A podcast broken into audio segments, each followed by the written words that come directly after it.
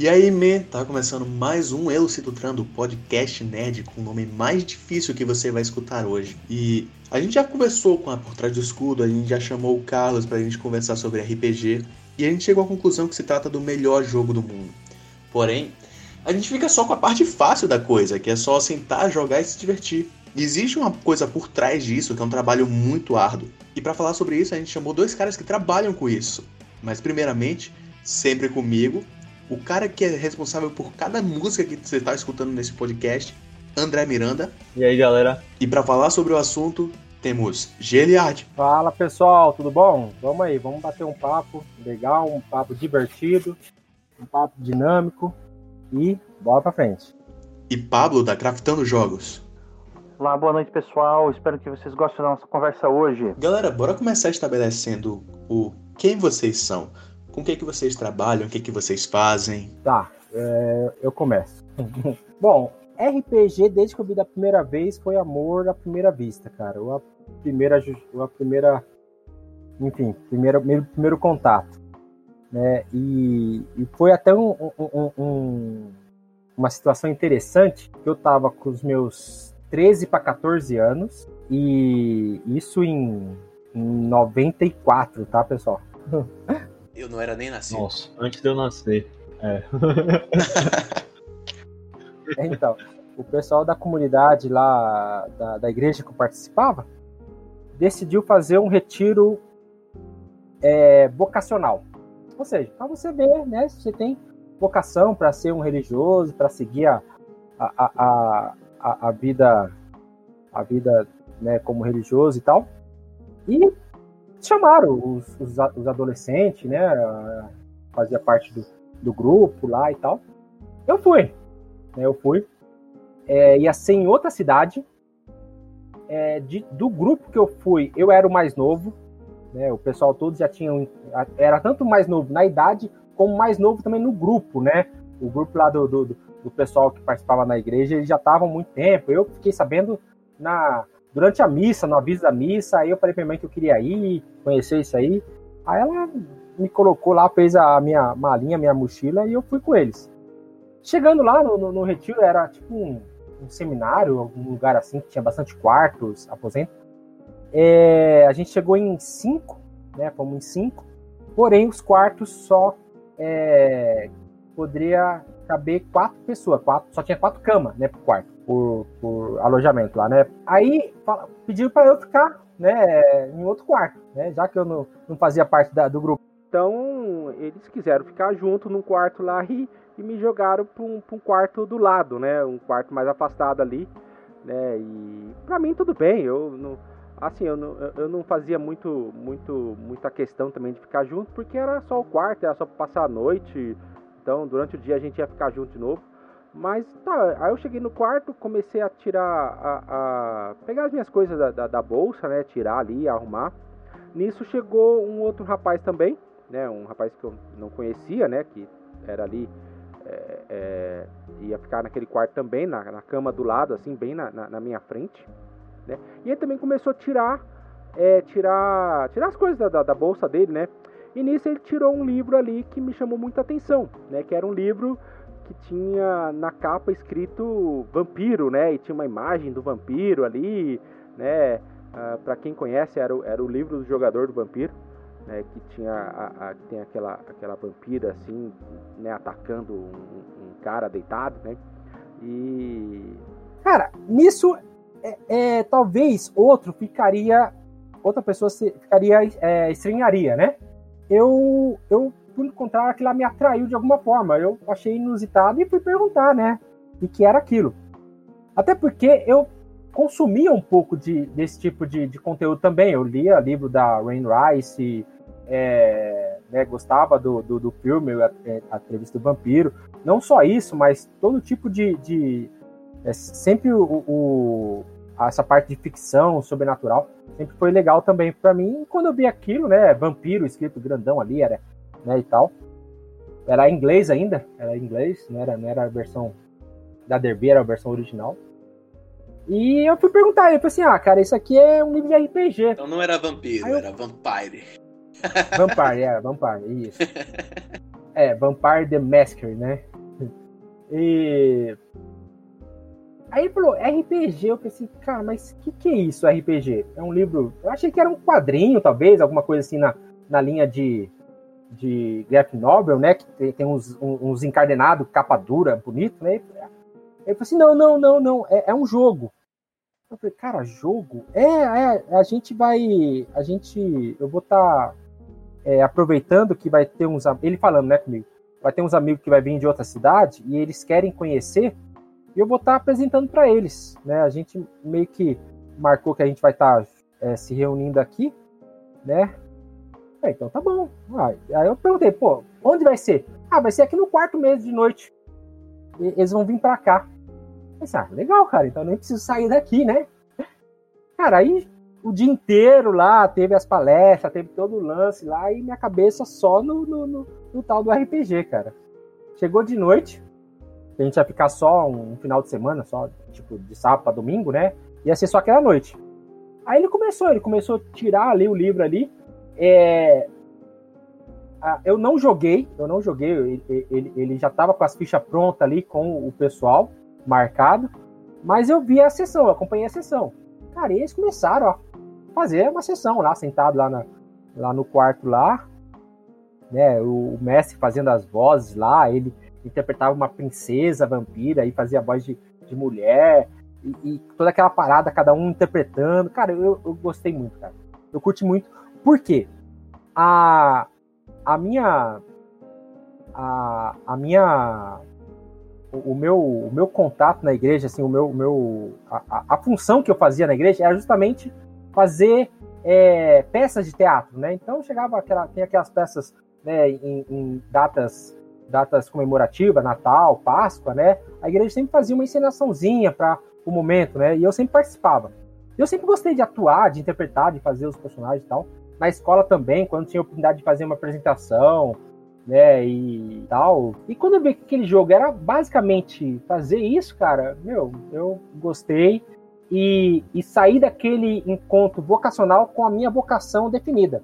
É, é jogador de RPG. Pessoal na, o pessoal na igreja não zoava, não, velho? Dizia que era coisa do demônio, não. Muito! Nossa, minha mãe chegou já a queimar livro meu. É, fui, muito, fui muito criticado. Mas assim, cara, é, é, se, a, se a gente gosta, né, cara, a gente consegue superar isso, a gente dá um jeito e vai, né, cara?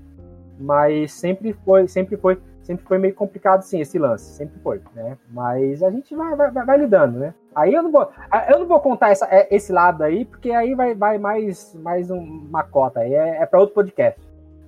É isso, velho. A gente vai ter que fazer um RPG parte 2, né? porque o RPG. É... O segundo que a gente fez foi com o Carlos, tá ligado? Conversando sobre RPG, puxando também a história dele sobre, velho. Mas é isso, velho. Eu vou fazer o quê? Se todo mundo aqui é ligado pro RPG, né, velho? É. Mas conta aí, velho, também a sua história, Pablo. Então, eu lá em 97, se não me falha a memória, eu com alguns amigos de escola, eu via que eles estavam falando sempre de algum jogo, mas não me interessava tanto. Mas um dia, a gente era bem amigo, a gente estava voltando da, da escola de manhã, é, tipo, era, era quase a hora do almoço, a gente estudava de manhã, né? E estava voltando para casa, o, um dos meus amigos começou a me explicar o que era RPG e ele fez uma, uma, tipo, uma dinâmica ali na rua mesmo, para me exemplificar, tal, mas era uma dinâmica sobre Cyberpunk 2077, que na época ainda era futurista. Uhum. hoje, hoje é bem datado, né? Bem datado. É. Mas uh, o sistema era interessante. E é porque eles jogavam. É, era um dos sistemas que eles já tinham jogado, né? Eles estavam na época jogando D&D a segunda edição o AD&D, o Advanced Dungeon Dragons. E daí ele pegou, falou, ó, que legal, tal, eu, esse sistema eu já joguei, ó, você soube interpretar, você não quer jogar também? Eu disse, tá. Quando que vocês vão jogar? Vamos jogar no sábado de noite. Eu falei, ah, beleza, pode ser, né? Tipo, de noite assim, tipo, das 6 às 10, uma coisa assim, sabe? É tranquilo, na casa de um amigo, de um outro rapaz que também era amigo, sabia onde era a casa, tudo. Aí no outro dia eu fui. Tava, tava com aquilo na cabeça todo animado, né? Eu fui alugar um filme. Lembra que antiga, bem antigamente tinha locadora de vídeo, né? Sei lá, alugar VHS. Uhum. Meu irmão, velho, a, a galera não deve saber mais o que é locadora hoje em dia. A gente ainda chegou a isso. Quanto mais VHS, né? Ainda mais VHS, né? Eu fui lá alocar um filme e daí comecei a falar. Tipo, eu tava muito empolgado. Então eu comecei a falar com o cara da locadora, que era muito meu amigo também. Aí o cara chegou pra mim e falou, cara, mas eu jogo RPG. Eu falei, sério, velho? Ah, não, eu, eu, eu tenho o mestre do grupo, sou eu. Você não quer jogar também, já que você tá empolgado? Pô, a gente é tão amigo. Que ele falou, olha, só que a turma lá é toda bem mais velha que você. Tipo, o cara era mais velho. Eu tinha uns 10 anos de diferença, sabe? E ele falou, a gente tá na mesma faixa que eu, só você seria ser mais novo, mas se você não tem problema, não, não tem problema nenhum. E vai ser o mesmo jogo. Também era um jogo medieval, né? Depois você entendeu que era D&D. Falei, beleza, então, de que dia? Falei, ah, vai ser da madrugada de sábado pra domingo. Tipo, mais ou menos umas 10 horas, 11 horas, e a gente passa a madrugada jogando. Falei, ah, eu vou jogar das, 8, das 6 às 10, aí dali eu, eu- vamos jogar. Falei, onde que você vai estar? Ah, eu vou estar na, na casa do fulano. Ah, eu sei, era tudo amigo, né? Ah, eu sei que é a casa do fulano. A gente passa de carro, pega você lá. Então fechou. 10 horas vocês passam por onde pegar de carro lá. E, e, cara, eu, eu fui todo empolgado. Cheguei lá, tipo, umas 5 horas. eh, já tinha combinado, né? Pra fazer a ficha antes. Eles já estavam jogando, tipo, fazer a ficha e eu entrar no meio da aventura, né? Aí fiz lá um guerreiro, porque, né? Começar a jogar é bem mais fácil, né? Guerreiro é guerreiro. O mestre, me- o, me- o mestre me indicou, fiz rapidinho um guerreiro e tal. Jogamos aquela noite, gostei bastante da aventura, tudo. Aí o pessoal falei, ah, então vamos, terminar, tipo, bem perto das 10, porque a gente tem que terminar às 10. Eu, ah, beleza, eu te- realmente também tenho um compromisso às 10. Um amigo meu vai me passar aqui pegar de carro. Ah, que legal, o que você vai fazer? Vou jogar RPG. E, tipo, toda a gurizada era da minha idade. Só o mestre que era mais velho, ele tinha uns 10 anos mais velho. E daí o cara, ah, com quem que você vai jogar? É com fulano. Aí o mestre me olhou, mas é nessa mesa que eu jogo. Aí todos os jogadores me olharam assim, nossa, você vai jogar na mesa do mestre. e para eles foi tipo o máximo, né? Nossa, você vai jogar, a gente vai jogar na mesa onde o mestre joga, né? E de- por isso que o cara falou Uhum. que era DB o Gus, porque ele ia passar lá pegar o, o outro e pegava, me pegava também, né? Me dava carona, ia dar carona pra um, dá pra dois, né, cara? Aí e foi isso, cara, por muito tempo a gente eu jogava RPG demais, porque esse grupo de, de, de- adolescentes, digamos assim, a gente jogava Cyberpunk, Vampiro e D&D, então era três vezes por semana.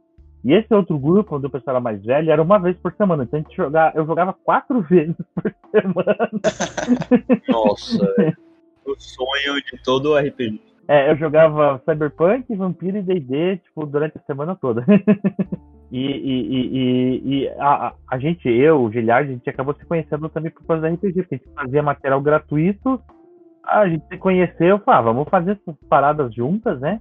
A, a quem tinha criado a Craftando na época é o Marte, e a gente se juntou com ele na Craftando, depois de um, um bom tempo eu me juntei com o Giliard no Dungeons, e hoje a gente trabalha junto tanto no Dungeons quanto na, na Craftando, é, com RPG, com jogos. É, a gente criou alguns materiais, mas hoje a gente praticamente não tem tempo muito de criar. A ma- os nossos materiais, a maioria é tudo.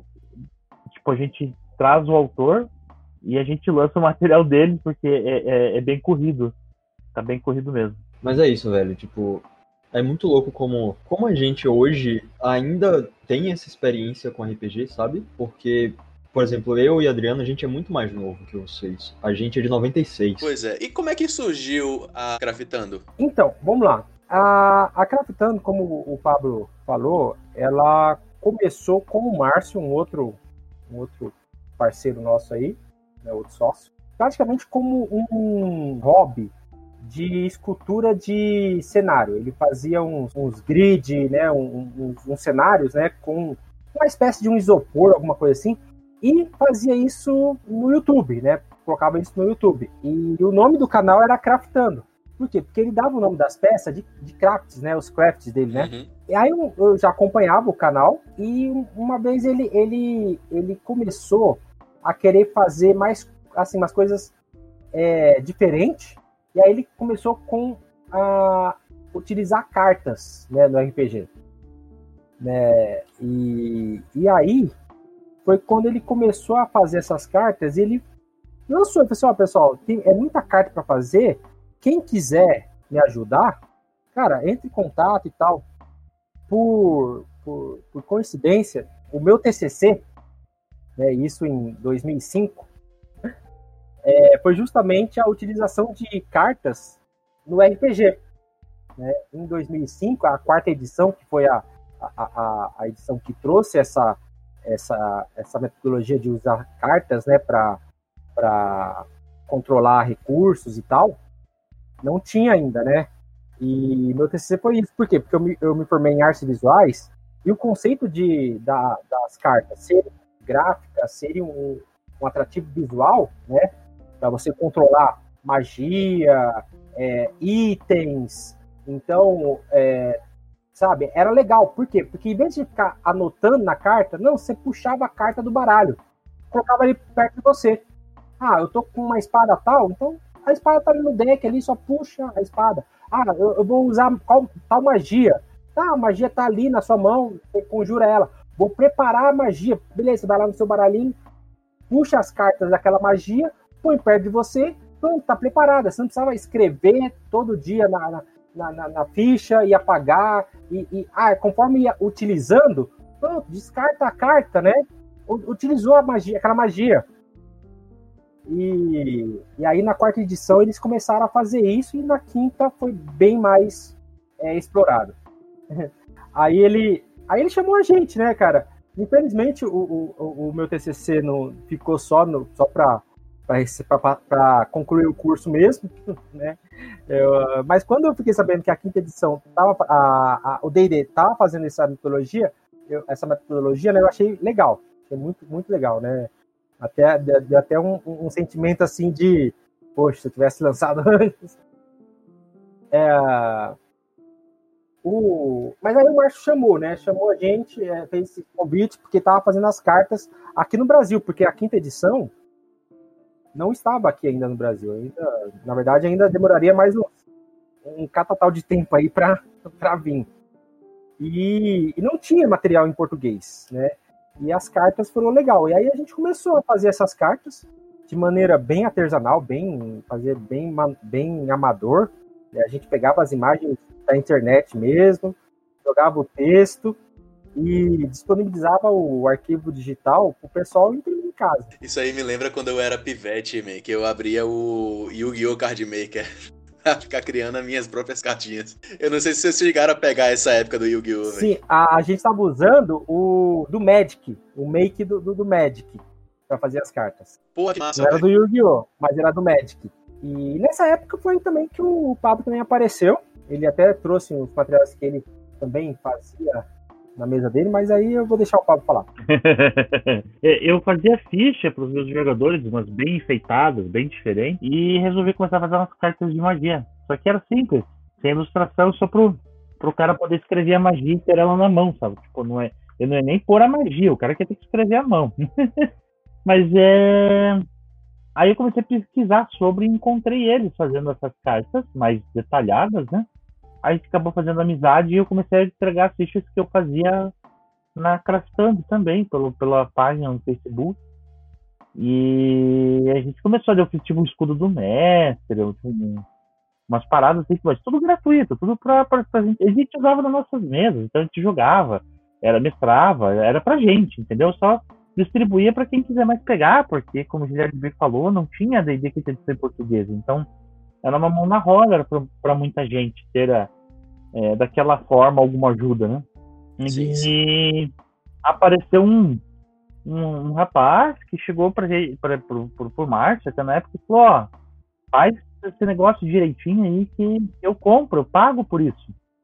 E a gente, tipo, não, não, a gente não tem como fazer, né? Porque como é que você vai fazer todas essas cartas? Eram em torno de. Era em torno, não, eram, né? 460 cartas. Como é que a gente vai ilustrar 460 cartas, é 460 ilustrações para poder vender, porque tem que ser tudo autoral, tudo bem feitinho, né? Imagino, velho. Aí o cara falou, não, eu vou abrir uma vaquinha.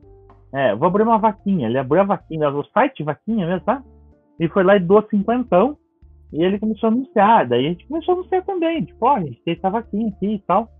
E depois de, um, sei lá, uns dois, três meses, 33 caras doaram 1.500 reais. Nossa. Aí a gente começou a se sentir mal, porque é, tipo, 1.500 reais é dinheiro, ainda mais por nada, né? Tipo, a gente não tava dando nada para eles, tá ligado? Em troca da doação. Aí a gente, não, pera lá. Vamos tentar, não dá para fazer as cartas de magia, mas dá pra gente tentar alguma coisa que não seja tão cara e viabilize talvez a grana para fazer um protótipo para tentar lançar os cartas de magia. A gente começou a pesquisar o como fazer, a gente descobriu as ferramentas de financiamento, é, financiamento coletivo, a, o Catarse em si, e a gente fez juntos um baralho chamado Artefatos Lendários, que eram de itens mágicos. E lançou o projeto pedindo R$ 2.500 para poder fazer entregar. Mas a gente pegou aqueles 1.500 para poder já iniciar as primeiras ilustrações, é, a, tipo, o custo teve lá de protótipo tudo mais, sabe? Até com marketing. E acabou que arrecadou, cara. Tipo, claro, teve pessoas que ajudaram a gente a divulgar tudo mais. Mas a gente alcançou uns 6 mil reais e depois na pré-venda mais 5. Então a gente fez 11 mil reais. Um baralhinho, tipo, de. Se eu não me engano, acho que eram 27 cartas é, de itens mágicos que a gente estava vendendo a 35 reais no financiamento. Então, foi bem gratificante.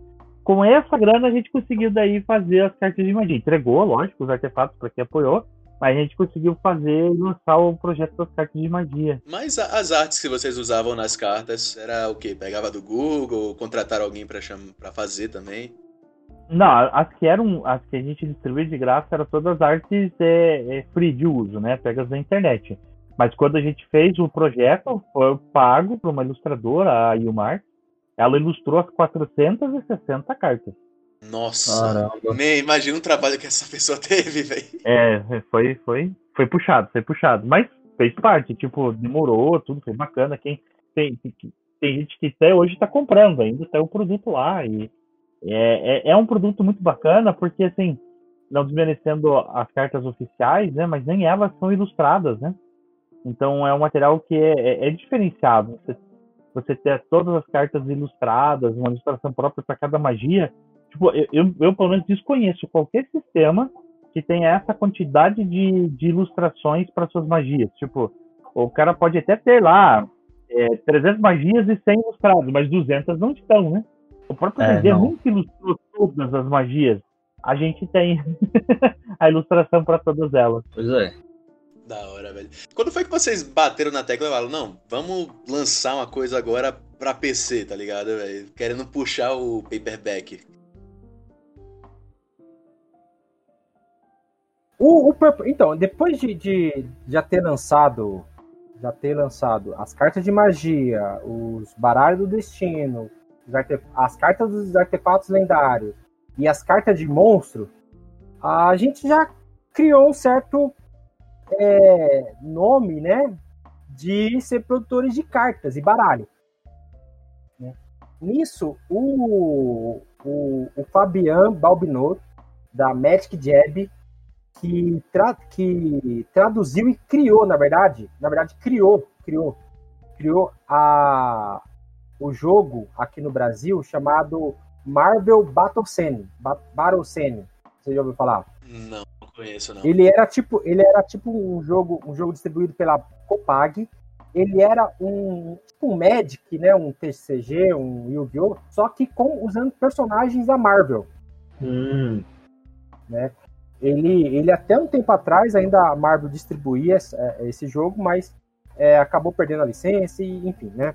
A, a, a, Disney entrou na parada e dificultou um pouco a, a, a, continuidade do jogo aqui no Brasil. Mas, enfim, o Bob No, ele já é um game designer, né? Ele, ele, desenvolvia, ele desenvolvia esse jogo e já tra e traduziu muitos outros, muitos, muitos outros jogos de carta aqui pro, pro Brasil. E ele conheceu o Paperback, que é um jogo lá de fora, lá dos Estados Unidos, do, do Team Power, que é um produtor de jogos, né?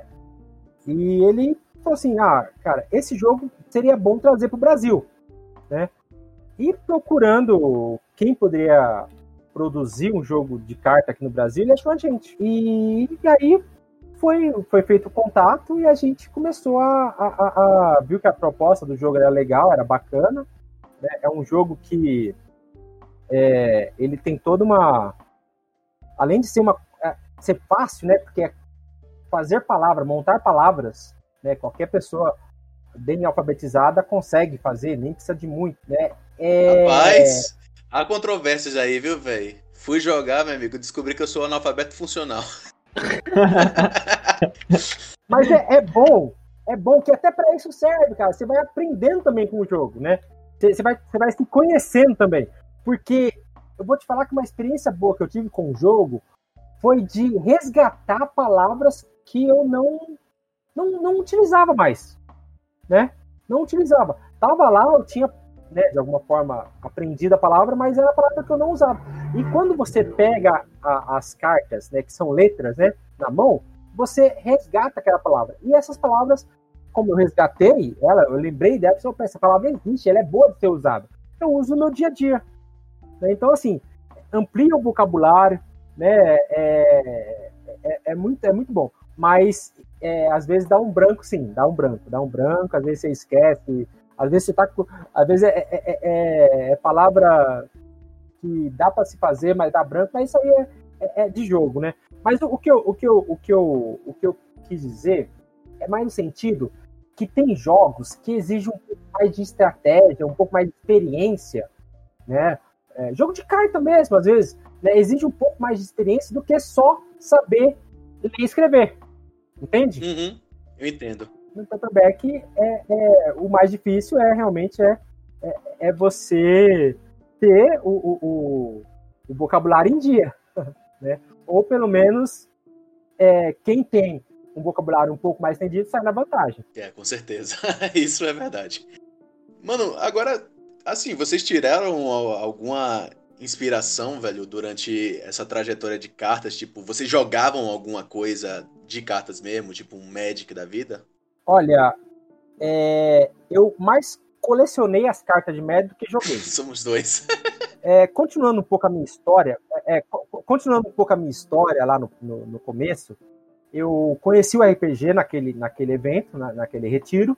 Porém, a, o, como eu falei, o retiro era em outra cidade, uma cidade maior, né, do que onde eu morava.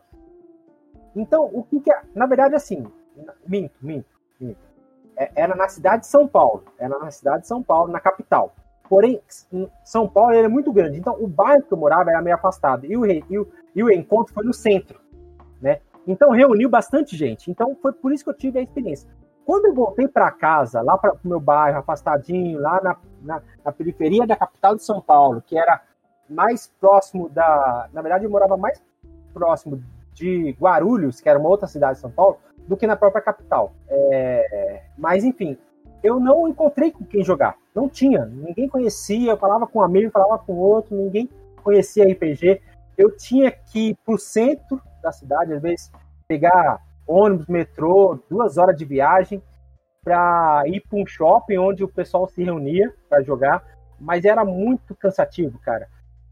Mas foi quando eu me mudei, quando eu me mudei, né? Aí, literalmente, eu fui para outra cidade, outro, outro, outro estado, né? Saí de São Paulo, vim para o Paraná. E aqui, quando eu comecei a. No, no, no, isso uns dois anos depois, mais ou menos, né, que eu conheci o RPG, é, a gente se mudou para o Paraná. E na escola, bem interessante, na escola, eu, eu comecei a fazer o que eu gostava de fazer, né, a apresentação e tal. E o professor de, de, de biologia ele, ele falou assim, nossa, se apresenta muito bem e tal, né? E, e ele falou assim, eu tenho um, um, um, grupo, o meu professor de biologia, eu tenho um grupo que a gente é, se junta no final de semana para fazer um jogo de interpretação. Aí eu falei, seria o RPG? Aí ele falou assim, é, mas é isso mesmo. O cara já né? pegou a deixa, tá ligado? Cara, não, cara, eu tô, eu tô louco querendo jogar RPG. Lá em São Paulo, eu, no bairro onde eu, onde eu morava, o pessoal não, não conhecia. Eu falei, não, beleza, vem, vem. É, marca, a gente marca um dia, marca quando você pode. E assim, cara, eu tinha, isso eu já tinha já ali um, uns 15 para 16 anos, mais ou menos. O meu professor já tinha mais de 30, né? E os amigos deles eram todos esses, cara. Eu acho que o mais novo tinha 25, 20. é, Ou, seja, era tudo também 10, 10 anos mais velho, né?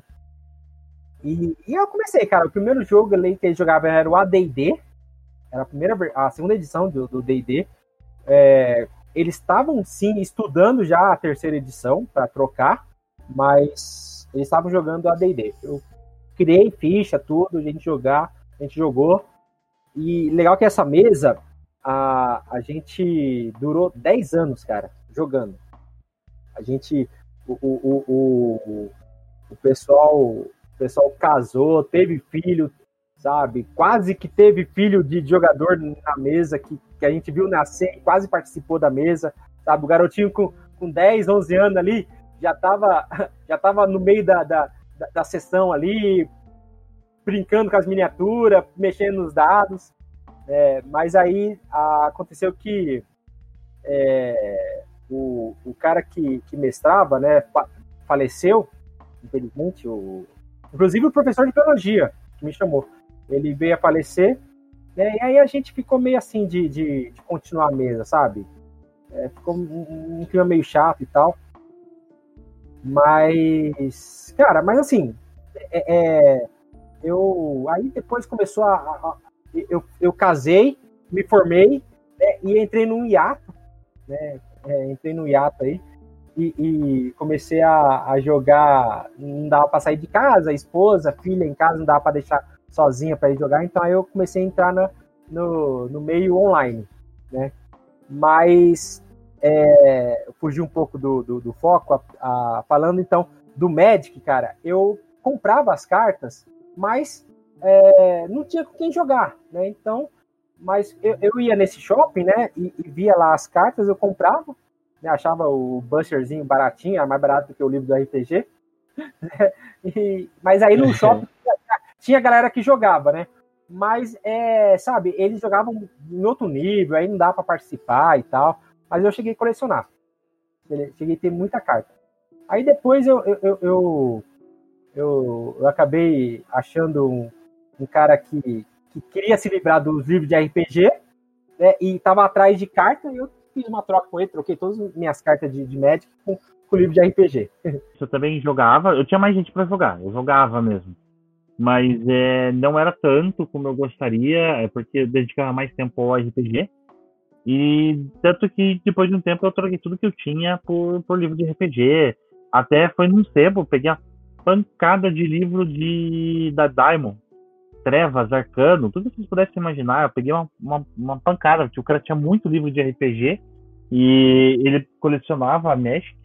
E daí eu troquei todas as minhas cartas por livro de RPG no sebo. Que da hora, velho. então vocês realmente não jogavam jogos de carta mesmo, velho, né? Vocês somente jogavam a parte mais pro RPG. Então, por que que vocês investiram nessa parte, velho? De. Não, vamos criar carta assim, velho, pra usar como mecanismo de jogo. Ah, eu acho que era mais porque na época a gente curtia e via utilidade na mesa. Tipo, eu, eu acho que o Giliard e o Márcio era a mesma coisa, a gente, tipo, queria usar na mesa, entendeu? A gente era jogador, era mestre e queria esse prop, esse, esse fluff na mesa, porque facilitava muito o jogo. E facilita, eu, eu uso ainda, né? É, você ter todo o texto da magia na tua mão, você não tem que ficar abrindo livro, sabe? Ou, ou, nem as cartas de monstros, que tem a ficha do monstro. Fica, o, o jogador rola o dado, acertei, não, não acertou, porque cai isso, porque cai aquilo. Porra, você tem o troço na mão, tem que ficar abrindo livro. Tipo, quantos mestres que muitas vezes é, a, a maioria, para você dizer lá que você está tendo um combate, você coloca quatro monstros iguais, por exemplo. É, seria muito legal você ter quatro monstros diferentes em combate, se tiver uma razão para ter quatro monstros diferentes, é lógico. Mas assim, considerando que exista uma razão, é, com as cartas você consegue. Agora imagina sem as cartas você ter tudo, é, as estatísticas de quatro monstros diferentes na mão para poder rolar combate, sabe, uso de poderes especiais, né, coisas do gênero. Então é, é, é complicado. É, ficar naquele vai e vem de página, né? Exatamente. Então é, é, por causa da praticidade e, e pela beleza do, do, de você ter as cartas, sabe? Mas assim, Sim. é muito bacana, mas a gente viu que também não dava pra ficar só nisso. Tanto que daí a gente começou a lançar livros, tem em Kalimba, né? Que é um livro de RPG, E também card game, igual o Paperback, e, e logo vai sair aí board game também. Então a ideia é diversificar, ter de tudo, sabe? A gente não vai abandonar as cartas, os baralhos, mas a ideia é ter, sabe, esses props, ter livros, ter card game, board game, ter ter uma coleção aí bem diversificada de material. Véis, falem um pouco sobre o Kalimba, porque, meu Deus do céu, era uma coisa que eu sempre quis ver, sabe? Tipo, sensacional, pô, sensacional. Foge daquela ideia de Inglaterra medieval, sabe? Traz uma coisa mais pra gente. Então, o Kalimba foi bem parecido com o paperback, né? A, o autor, né, o Daniel Pirraça, ele já estava divulgando, ele estava ah, fala aí, Pablo. Fala aí, fala, fala aí você. Fala aí. é, que aconteceu comigo. Ele tava divulgando.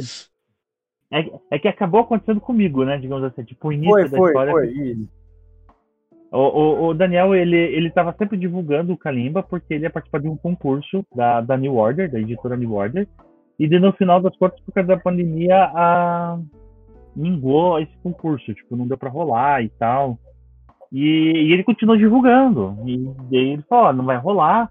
É... E eu falei, bom, já que não vai rolar, né? Deixa eu perguntar para ele aqui. Daí eu chamei ele num canto. Falei, olha, como é que é esse livro aí? Você tem interesse em lançar, né? aí ele, de primeira, assim, ele até marcou uma conversa comigo com o Geliard, mas ele não deixou nem nada. Só ouviu a gente, conversou.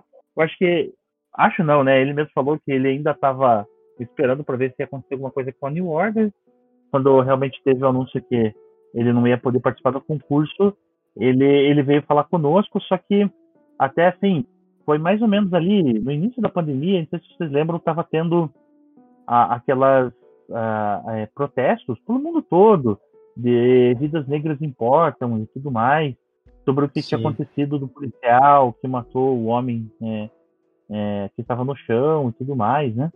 E a gente chegou para ele e falou: Olha, você, o que, que você tem? Ele tinha o livro, o jogo, quando já fazia muito tempo que estava falando, e era anos, né? A gente está falando disso de anos. Ele já tinha o livro quase pronto. Ele falou: Olha, você consegue compilar uma espécie de fast play? Seria um resumo das regras de uma aventura? Ah, consigo, bem rápido.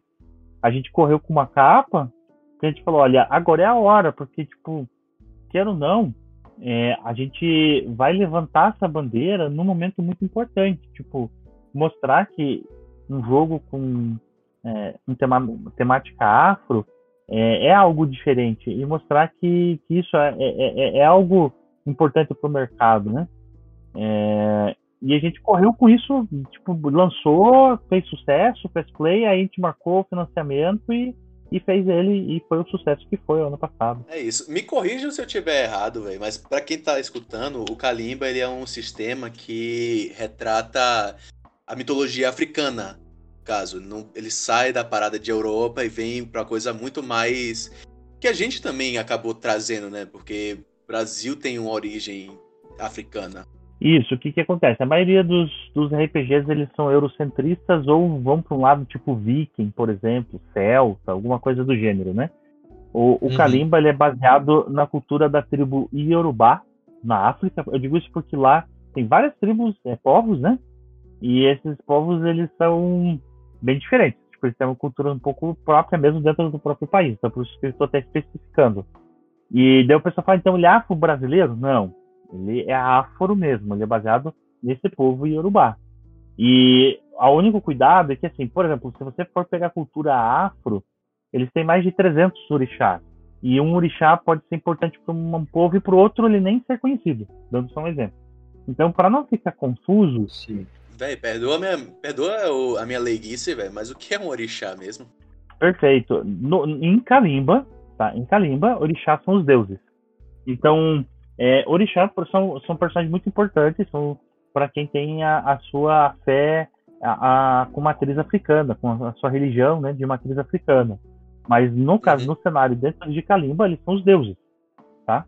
E aí, a hora de trazer esses deuses, a gente teve o cuidado, o respeito, né, de não não usar o nome como é utilizado dentro da religião para respeitar a fé de todo mundo, né? Todo mundo tem esse direito.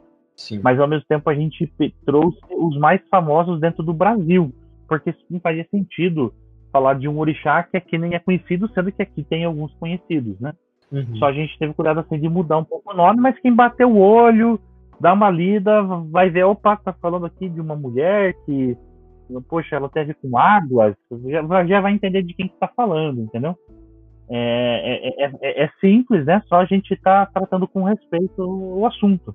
Eu imagino que seja pisar em ovos demais, né, velho, tratar isso. Simplesmente porque, querendo ou não, o mundo hoje em dia ele tá muito chato. Então, qualquer vacilo que vocês venham a cometer, vai ter gente pra ficar falando um monte, viu, velho? É, eu não diria que o mundo tá chato, né? Que é complicado realmente, sabe? Quando a gente fala sobre crenças e tal, as pessoas podem interpretar isso de forma um pouco complicada, sabe? Porque sempre que você fala de algo assim, principalmente quando a gente traz para a cultura popular, né, existe ali uma espécie de é como se a gente estivesse tratando essas crenças, justamente como você falou há um tempo atrás, como mitologia. E para essas pessoas isso não é mitologia, sabe? É real. É realmente é a fé deles. É, então é muito complicado. Então, é, dois, dois pontos, né? Eu concordo com o Ilustrando, ele, é, ele, ele, ele, eu acho, eu também concordo que o mundo tá, tá, tá chato, né? Mas também não, não, não, não tiro, não, não, não, não, discordo também do, do André. É, então, é, eu acho que também tem que ter, tem que haver o respeito, sim. Né? Tem que haver o respeito, sim. É, acho que é, é, muito importante, sim, é respeitar.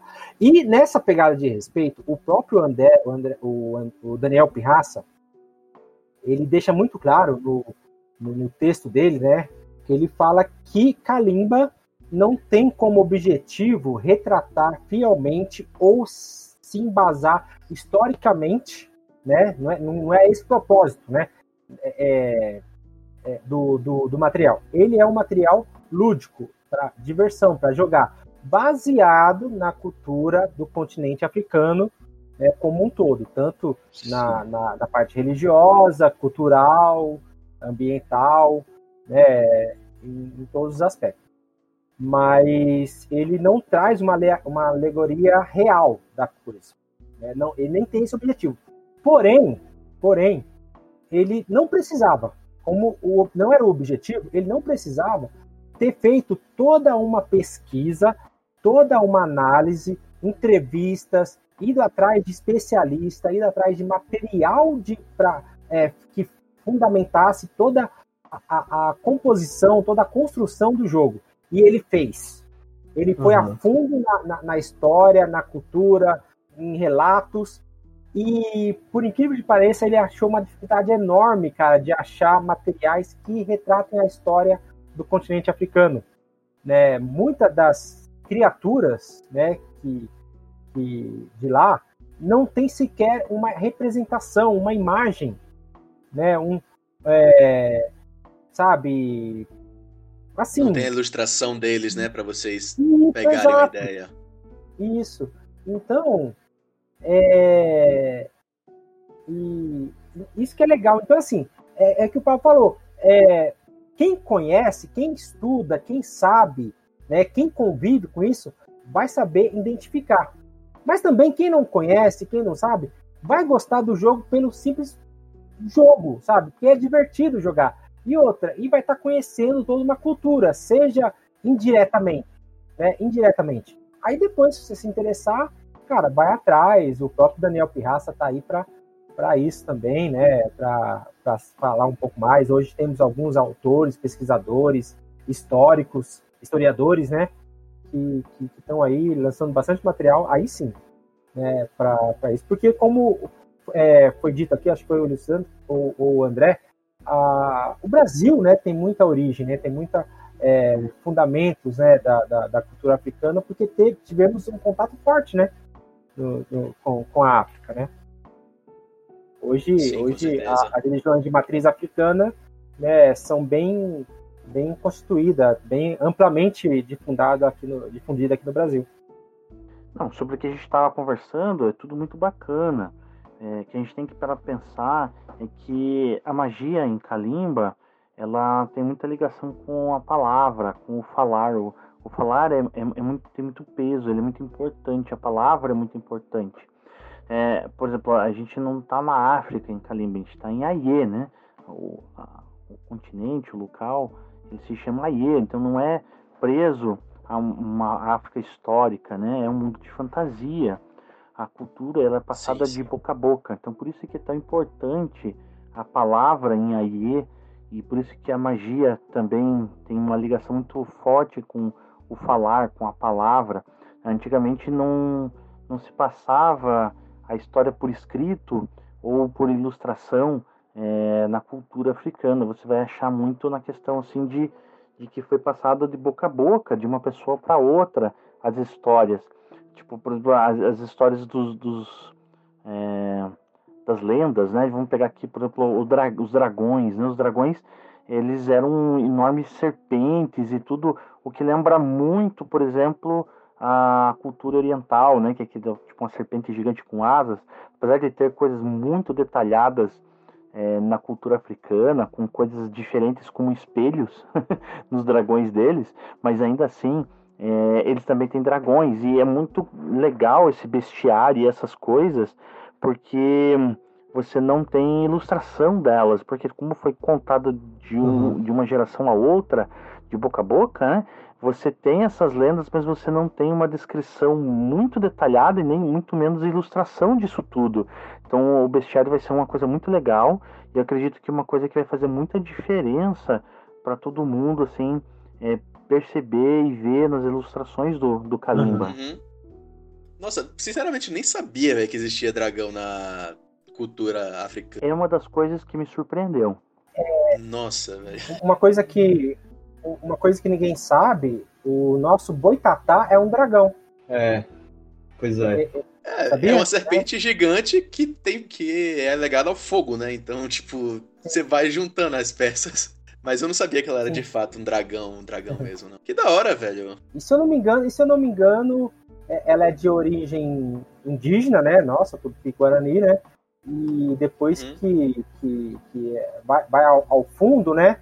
Você vê que é, uma, é, um, é um ser poderosíssimo, ancestral, né? E aí você vai ligando, pô, é um dragão.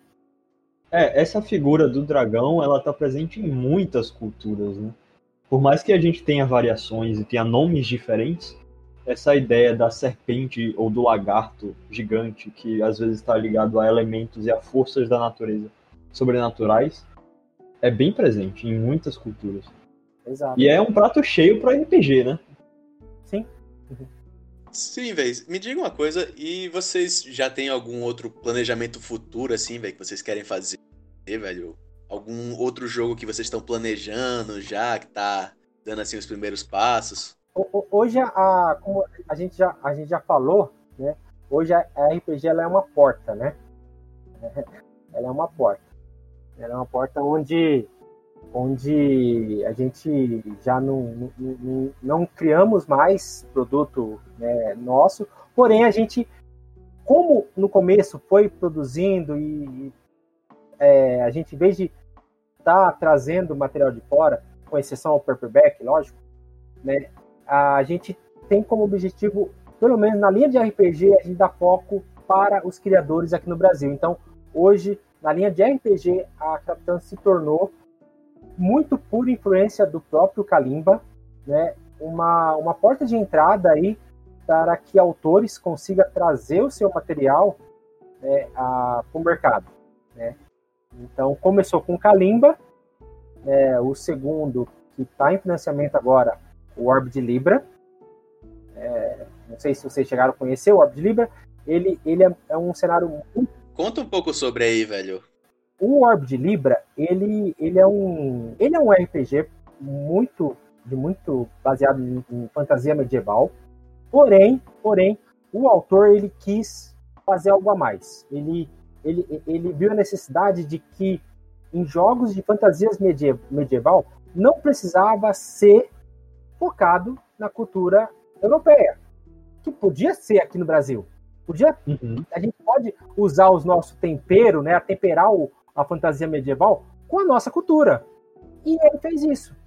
O Vinícius Pérez, ele, junto com os jogadores dele, começou na, na, na mesa dele fazer um jogo de fantasia medieval usando muitos elementos da nossa cultura é, do, do, Brasil, né, do, de elementos brasileiros, né?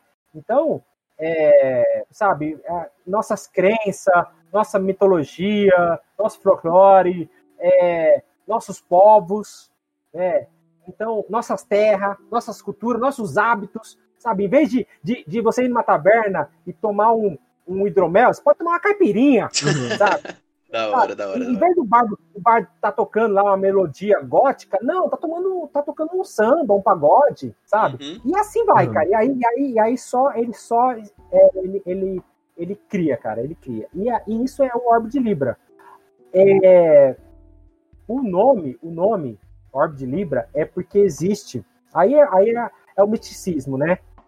A fantasia da coisa. Existe o plano do caos e da ordem, né? E no meio existe um, um mundo, né? Uma, um, um orbe, né? Aonde, aonde nem, nem vai pro lado do caos e nem pro lado da ordem. É, fica é, nesse, nesse equilíbrio, formando uma balança, que é a própria Libra, né? Então, orbe de Libra é esse uhum. meio, né? É, é esse mundo que orbita entre o caos e a ordem, mantendo o equilíbrio. Porém, porém, está se passando por uma época onde os, a, os dois planos estão querendo tomar né, o controle do, da, da, da orbe de Libra, né? E aí por isso que toda a campanha é feito defenda a Libra, né? Tanto do, do, do, da, da, da, do poder do total do caos como total da ordem. E se você vê, cara, o Brasil ele, ele, ele sempre foi um, um país meio neutro, né? tanto nas suas origens, na, né, e é legal isso. E, e é, esse é o de livro. Eu não sei se o Pato tem alguma coisa para acrescentar. Com certeza, se o Vinícius Pérez estivesse aqui, já fica deixa aí também para fazer um convite aí. É, ele vai ter, ele vai ter muito mais coisa para falar. Ah, com certeza, velho. o Orbe tem essa pitada de Brasil, né, cara? O Brazuca na veia. Ele, ele usa ali alguns elementos como, por exemplo, o cordel na, da, da cultura, nossa cultura, né? coisas assim que são muito é, das nossas regiões tradicionais, da nossa cultura. E, e, ele tem muito cuidado assim com o português. Por exemplo, orques não são, se chamam orques, se chama orcos. O idioma comum, né? O idioma comum é o português. O idioma comum do jogo é o português. Então a gente tem esse cuidado. O Vinícius ah, teve esse cuidado. Não existe muito. É, não existe essa coisa do meio orco, só para uhum. comentar, por exemplo, tá? O que existe é o orco. Por quê? Porque o meio orco, ele, ele para o orco cruzar com outra raça, é, nas histórias fantásticas, basicamente é sempre pelo estupro. E para evitar esse tipo de assunto, o, o orco só tem orco, não existe o meio orco para não tratar a respeito desse assunto delicado que é o estupro. Mas outra coisa interessante, por exemplo, são os anões, que são, são sem gênero, eles são andrógenos. É, no lugar ali da, do órgão sexual, eles têm uma massa e essa massa eles misturam com a massa de outro anão para dar a forma e então nascer um novo anão. E é legal porque, por exemplo, um anão, ele pode ter aparecido de um anão ou de uma anã, você que escolhe. Mas isso não tem uma ligação direta com o parceiro que você vai escolher. Tipo, pode ser dois anões, duas anãs, um anão com uma anã, não importa. Uhum. Juntando as duas massas, é, vai, eles vão ter um filho. E é único, tipo, só vai ter uma. Você só pode fazer isso uma única vez sabe, como anão. Então, é, essa raça, a cada, a cada época, a cada geração, está diminuindo pela metade. Então, eles estão é, literalmente é, ficando cada vez é, é, sendo extintos pela, por essa forma de, de, de, de que eles se reproduzem, né? É, é, uma raça assim que que é muito interessante você imaginar que um dia vai, só vai haver um e quando ele morrer não vai ter mais nenhum. O que justificaria, né? Não existirem mais. É, isso é bem interessante. Vai chegar um ponto em que vai ser o último casal que vai ter o último filho. E esse filho não, não vai ter com quem reproduzir. Isso é bem interessante. A vantagem que eles têm é que eles vivem, lógico, muito mais que uns humanos, por isso que está demorando muito essa extinção. Mas eles caminham para isso. É, um outro exemplo são os elfos, que eles têm uma ligação muito, muito forte com quem, onde eles nasceram, onde eles moram. Por um, um elfo que nasceu no deserto, ele vai ter elementos de areia, esse tipo de coisa na pele, nos olhos, no cabelo. É, se eu sou um elfo que nasceu no mangue, eu tenho elementos do mangue, do manguezal no meu corpo, sabe? Se eu nasci é, numa floresta, eu vou ter pele, é, pedaços de pele de árvore, de casca de árvore na pele, sabe? É, ramos de galhos nascendo dos cabelos. Eu vou ter uma ligação muito forte com a natureza, o elfo. E o meio elfo seria aquele elfo mais tradicional, que seria aquele, uhum. aquele elfo bonito. Então esse seria o meio elfo aqui, né? Então, o meio elfo é aquela junção do, dos elementos da natureza do, do elfo com o humano. Isso torna um humano mais bonito, digamos assim, né?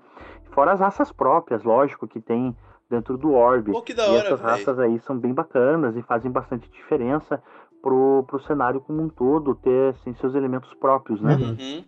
Show, velho, que da hora. André, você tinha uma parada também que era semelhante, né, velho, na, no seu cenário?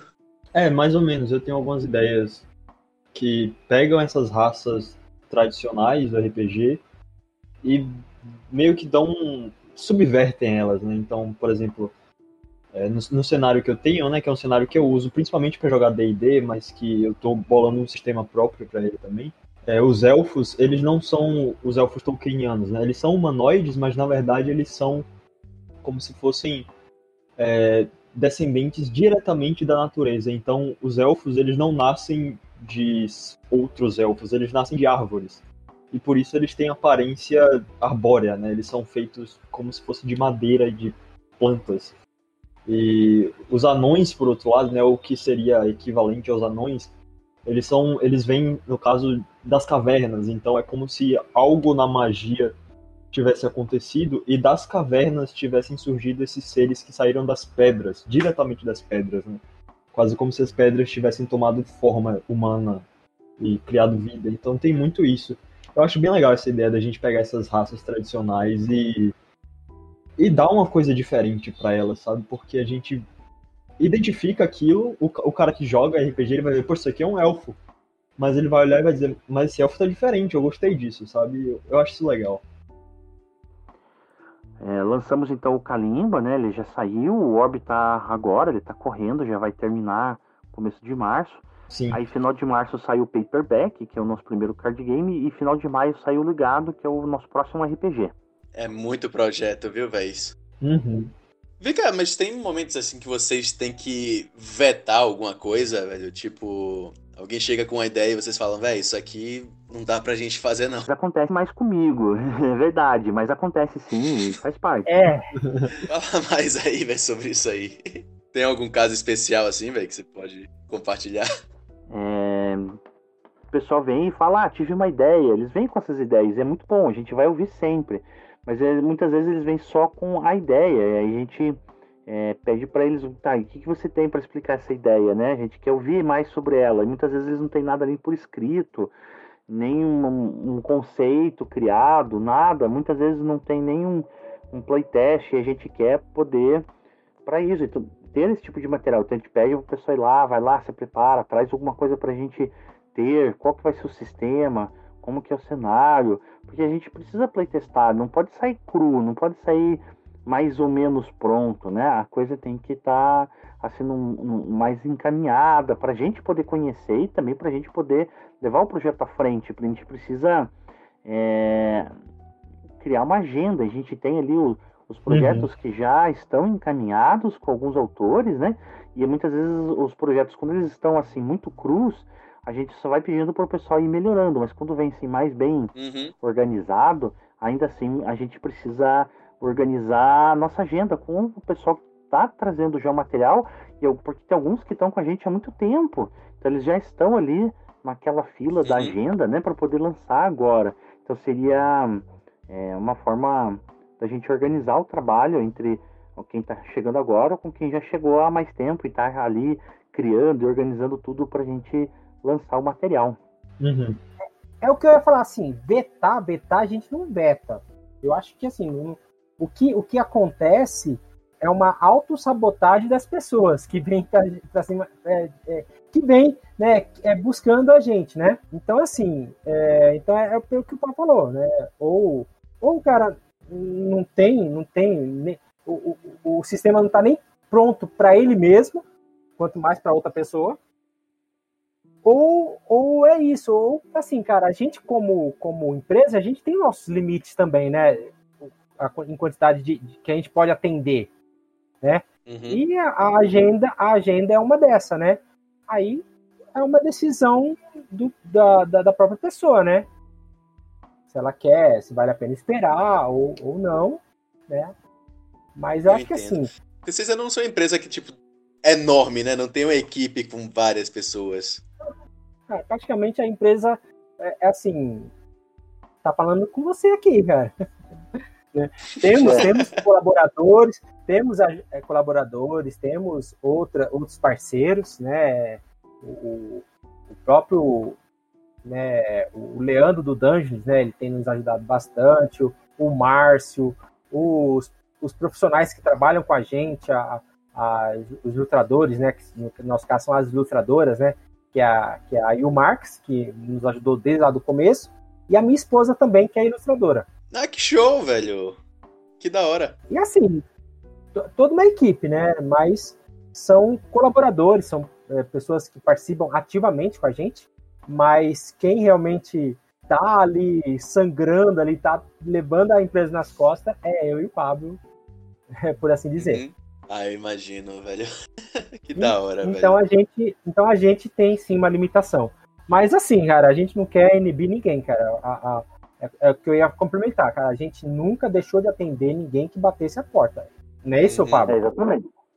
Se vir falar comigo, eu vou atender sempre. Mas tem que vir sempre entendendo que vai existir uma agenda.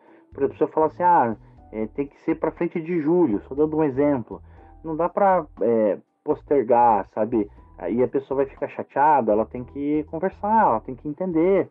É, uhum. A gente tem que manter a agenda, a gente não pode simplesmente é, ir lá e, e, modificar tudo só porque a pessoa está com pressa. É. Claro que daí muitas vezes as pessoas elas se afastam e vão lançar por si próprias e tudo bem, faz parte, né? A gente quer atender todo mundo, mas é, a gente também tem que trabalhar de uma forma organizada com cada um. É, não, não é rola, velho. Não gera, velho. É que nem uma editora de livros, né, velho? O cara chega e fala, não, eu tô com uma ideia massa pra um livro. Sim, cadê o livro? É, a, gente não exige, não exige, também, né, cara? Pelo, pelo menos é, é, tem que ter ali o texto, né, pra gente dar uma avaliada também, pra gente ver, né? Porque assim, senão a gente vai ter que trabalhar, a gente quer, a gente quer fazer parceria para trabalhar com o cara, não para ele. Uhum. Né? Não pro, claro. pro autor, né? A gente não quer trabalhar pro autor. Assim como a gente não quer também que o autor trabalhe pra gente. A gente quer trabalhar junto. É, uhum. é, é uma coisa cooperativa, né? né? Então. Eu entendo. que da hora, velho. Já rolou, velho, de tipo, pegar um cliente que é chato pra caramba, tá ligado, velho? Que todo dia fica, e aí, tá pronto? Tá pronto? Porque, tipo, por exemplo, as músicas que você tá escutando aí, quem tá fazendo, elas quem fez elas foi o André, tá ligado? Ainda vão sair mais duas. Mas, tipo, eu sou. Eu sei que eu sou chato pra caramba, tá ligado, velho? Eu chego, eu vou em cima, e aí, man? Não, não é não. Tem gente muito pior. eu fico, mano, isso aqui tá bom, tá ligado? Ele Acho que toda área tem seus clientes que são extremamente insistentes e que muitas vezes é, eles não entendem que existe um processo ali, que não é uma coisa que você faz tipo de um dia pro outro, sabe? Faz parte. A gente tem que, a gente tem que aprender a lidar com esses clientes uhum. também, sabe? Faz parte. Responder sempre, mas tem que, tem que entender que o pessoal às vezes vem para brigar, vem chateado. Quando vem calmo, é tranquilo, você vai lá e responde, né? Mas às vezes o cara brigou com a esposa, pisou no cocô naquele dia, tava andando na calçada, ele já tava bravo e não era com você, entendeu? Então tem que, tem que entender, porque Exato. você tem que saber ouvir quando a pessoa tá brava ou não. É, e, e ouvir a pessoa com calma, com paciência. Porque tudo se resolve numa boa conversa, só que para haver conversa tem que ouvir. Você tem que ouvir o lado da pessoa, é, sabe, atentamente. Então poder explicar para a pessoa e ela vai te ouvir se você ouvir ela primeiro, né? E se ela não ouvir, você fala, olha, quando você se acalmar, a gente volta a conversar. Eu quero conversar, né? E você não está deixando eu, é, eu, eu, é. eu, falar, você não está querendo me ouvir. Né? E, e explicar para a pessoa e conversar até ela te ouvir e porque o importante é resolver o problema, né? Da pessoa ver o que ela está precisando e fazer e resolver. Só que muitas vezes você precisa conversar, você tem que entender melhor, a pessoa está chateada, às vezes não fala tudo, é. não tudo que você precisava saber. E com isso com calma, ouvindo, explicando, é, sempre a gente chega no, no melhor resultado possível para que a pessoa possa ficar feliz e tranquila. É isso. Ah, com certeza, velho. Eu acho que isso aí é, é 90% dos problemas se resolveria, tá ligado com isso?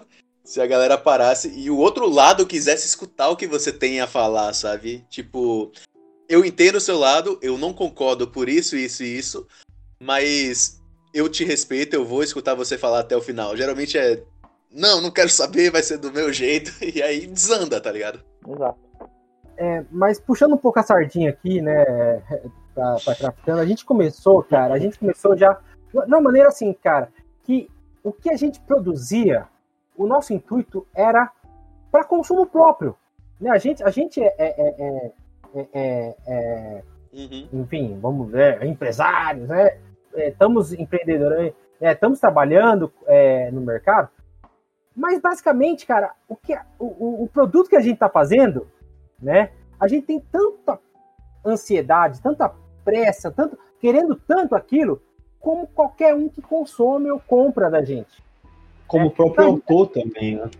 A, a, gente é o nosso primeiro cliente. Né? Então, uhum. é, é, a gente está querendo, a gente vai fazer o máximo para aquele projeto, cara, ficar pronto. Né? E, e a gente também se põe no lugar também, porque uhum. também, como eu falei, nós somos, né? Nós somos jogadores, nós somos consumidores de RPG.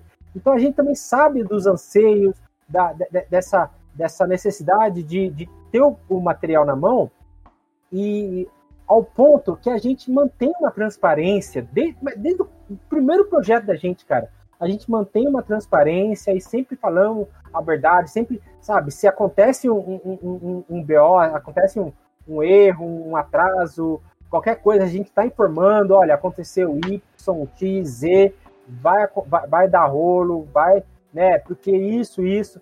Principalmente no começo, cara, quando a gente não é, não trabalhava de maneira, não tinha tanta experiência, a gente jogava, a gente ia, o contato de RPG a gente comprava e, e chegava em casa, usava. A gente não sabia muito, né?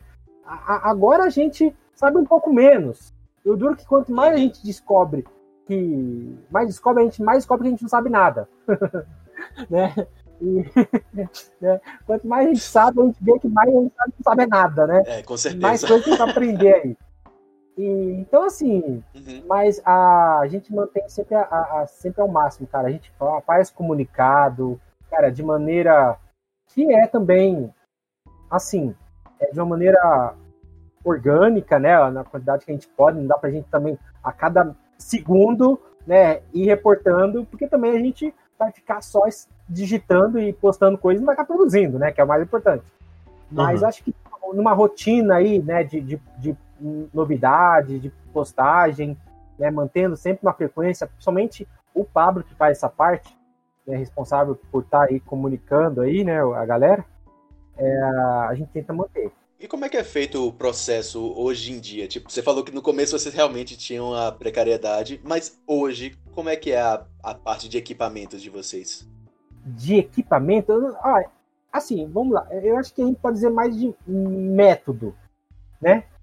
Por quê? Porque equipamento a gente usa o que a gente tem mesmo, computador, né, e tal. Telefone, celular, WhatsApp, né?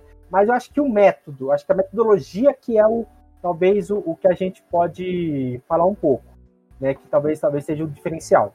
Ah, bom, que também não é, não é, cara, não é, não é nada extraordinário. Eu não vou aqui dar um, uma varinha mágica aqui, ó, as palavras mágicas aqui para o cara sair fazendo produto assim a, a, a, magicamente, né? Isso é só no, no, RPG mesmo. É, é trabalho, né? É, então, então a, cara, eu acho que até seria assunto para um, um, um, outro podcast, mas bem resumido, bem resumido, cara. Primeiro, primeiro, se você vai produzir para a comunidade, entendeu? Cara, pensa nela mais do que você, a si mesmo, sabe? É isso, você tá fazendo para outra pessoa, não para você. Para outras pessoas, né? Isso. Óbvio que é importante ficar no, no nível assim que você mesmo considere aceitável, até porque a gente sempre busca Sim. tá sempre se aperfeiçoando, mas realmente você tem que dar visão mais para os outros. Sim. Por quê? Porque ah, às vezes, às vezes o que acontece, mas quando eu falo isso, não é não é, não é assim, nem, nem assim, questão de produzir para a comunidade, né? Assim, ah, vou fazer o que o pessoal está querendo. Não, não. Mas traga a comunidade para dentro do seu projeto, entende? É até uma forma de, de, uma coisa prática, né? Por exemplo, é como o Adriano estava falando, eu tenho um, um, sistema caseiro, vamos dizer assim, né? Que eu gosto de jogar e tal, mas é uma coisa que eu fiz para mim. Então é uma coisa que a forma que está escrita, eu lendo aquilo, eu entendo, mas se eu fosse publicar isso, eu teria que reescrever tudo de uma forma que fosse legível para qualquer pessoa que pegasse aquilo e entendesse. De uma forma que os, os conceitos estivessem bem explicados, porque eu sei por que uma regra é do jeito que é. Mas o cara que pegar aquilo ali vai ler e dizer, sim, mas eu não entendi isso, sabe?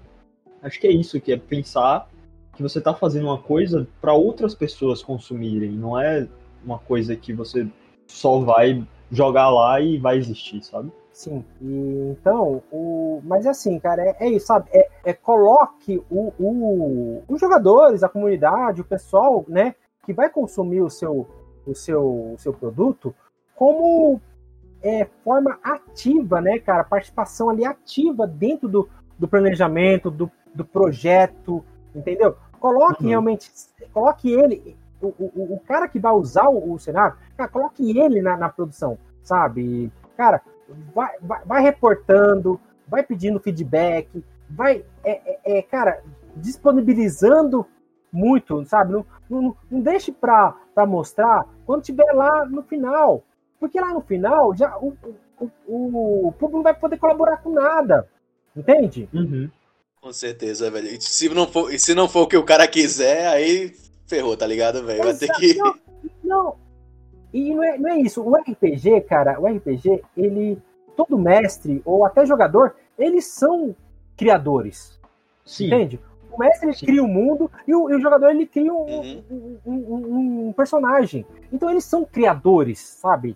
Então, cara, então eles vão se sentir muito, assim, é, muito, muito gratos, né? Por você dar essa abertura, por eles poderem também criar alguma coisa ou sugerir alguma coisa dentro do, do seu material. E a Craftando, ela, ela enxergou isso lá no começo, cara, e é sempre assim, a gente sempre tenta manter o, o público próximo da gente e até cara, fazer parte da, da, da, do processo criativo do, do, dos materiais. É, é assim, envolve muitas outras, outros, outras etapas, né? Mas a, a principal, que eu acho que é, é inicial, né? é isso. É, sabe? Se envolva com a, com a, com a comunidade, vai nos grupos, vai no, na, na no, no, nos, nos, nos youtubers, sabe? Tenta é, trazer. É, é, primeiro, se faça ver, né? E depois traz o, o pessoal para eles verem o que você produz, né? Conhecer.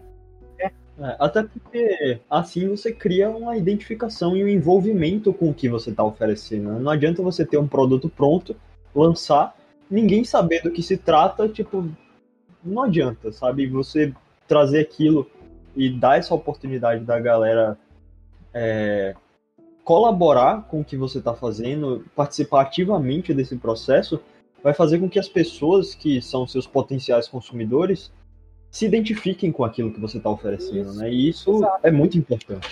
Exato. É, a palavra que a gente usa é gerar engajamento. Sim, sim. É isso. Inclusive, isso. É, eu estava conversando com o Carlos no nosso podcast que a gente gravou. É, é o seguinte: que aqui no Brasil, o mercado para RPG ele não é tão forte. A gente mesmo do Brasil tende a desvalorizar, sabe? Tipo, você chama a pessoa para jogar e ela pergunta: e aí, a gente vai jogar o quê? Pathfinder, DD? E, tipo, não pensa em jogar um Tormenta, não pensa em jogar um Kalimba. André mesmo ele tá querendo desenvolver já o sistema dele, fazer o financiamento coletivo que se chama da Skipper, que também entraria nesse mesmo negócio, tá ligado? Tipo, para o pessoal abraçar, tem que ter um engajamento alto, tá ligado? Tem que ter uma coisa que você apresenta ali na hora que a pessoa olhe, ela coma com os olhos, para ela querer ir atrás. Sim, sim. É, é, que assim, cara, quando você coloca a, a comunidade dentro do seu projeto, é, o, o gostar, o querer consumir, o, o querer adquirir, é natural. Uhum. Entendeu? Por quê? É, é, sabe, quem, quem, quem não gostaria de experimentar algo que participou, é, que fez, que participou na, na, na da criação, sabe? Uhum. É, é, é, até um, vou, vou, abrir um parênteses aqui. É, tem hoje, hoje pedagogos, né, pessoas que, que trabalham com, com educação para criança, né, é, psicólogos, né, peda, peda, é, psicopedagogos, né, dizem que a melhor forma de você é, conseguir é, introduzir a, alimentos saudáveis que, que não é de tanto interesse na criança é fazer ela participar do, do, do da, da produção do alimento, sabe? Na, na, uhum. sabe? Entendeu? Se você coloca a criança e vê que ela está ajudando a, a, a, a, preparar aquele alimento, ela vai ter muito mais interesse depois de consumir. Uhum. Né? Ah, com certeza. É, você bota a criança para cozinhar e ela, ah, então eu vou comer, né? Fui eu que fiz. Sim, exato, né? E, e assim, cara, então assim, não, não querendo infantilizar nosso público, mas são seres humanos, cara. E é, é na nossa natureza isso. É natural do ser humano. Não é porque é só das crianças, cara, é natural do ser humano. Todo mundo vai querer. Né? É, então é isso, cara. É isso que eu falo assim. É, é coloque o público para participar da produção, cara, que o processo de para eles depois consumir vai ser natural, eles vão querer, porque eles participaram, né? Não é, não é um, um efeito de marketing, não é uma, uma hipnose, né, cara? Não, cara, é uma coisa natural, entendeu? É, com certeza. Uhum. Então foi isso, galera. A gente conversou bastante aqui, velho. Eu aprendi muito com vocês, velho. Eu acho muito da hora todo esse processo de parar, pensar, projetar o jogo, ver como é que vão ser feitas as coisas. Eu acho sensacional. Eu tenho ideias para lançar meus jogos futuramente também. Quem sabe ela até não procura a própria Craftando para poder botar isso aí para funcionar, né não? Opa, opa, porta tá aberta. Obviamente, com certeza vou demorar na fila, né, velho? Vai aparecer muitos projetos para vocês e eu torço pelo sucesso de é, vocês. A gente espera demorar na fila, né? É, a gente espera na hora que a gente for entrar, vocês falarem pra gente, não, velho, tem aí umas 10 pessoas na frente aí, só vai sair em 2024, 2025. Mas aproveita esse tempo pra ir lapidando, né? Com certeza. Com certeza. Ideia, que aí já chega com a ideia pronta, não fica. Então, eu tô com a ideia aqui, só que só tá 50% pronto. Mas, brigadão mais uma vez, véio, por vocês terem vindo aqui, velho. Foi muito da hora conversar com vocês. É, que isso, pessoal. É um prazer estar aqui. Muito obrigado pelo convite. Bom, pessoal, valeu. Obrigado pelo convite. Obrigado aí por ter aberto aí a, a porta do, do podcast né? E, cara, e é isso aí. Vamos jogar RPG porque é divertido, porque é demais. E a gente precisa de mais jogadores. É isso. mais gente jogando RPG. Beleza. Valeu aí, galera. tchau, tchau. Valeu.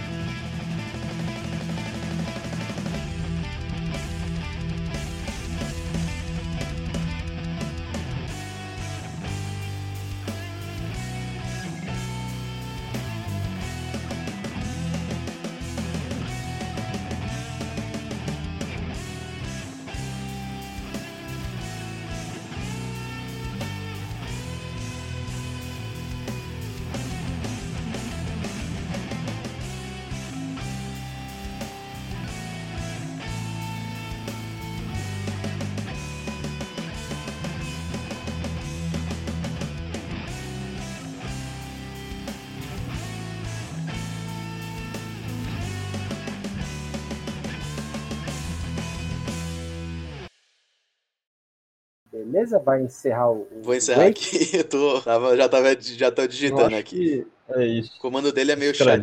O comando dele é um pouco.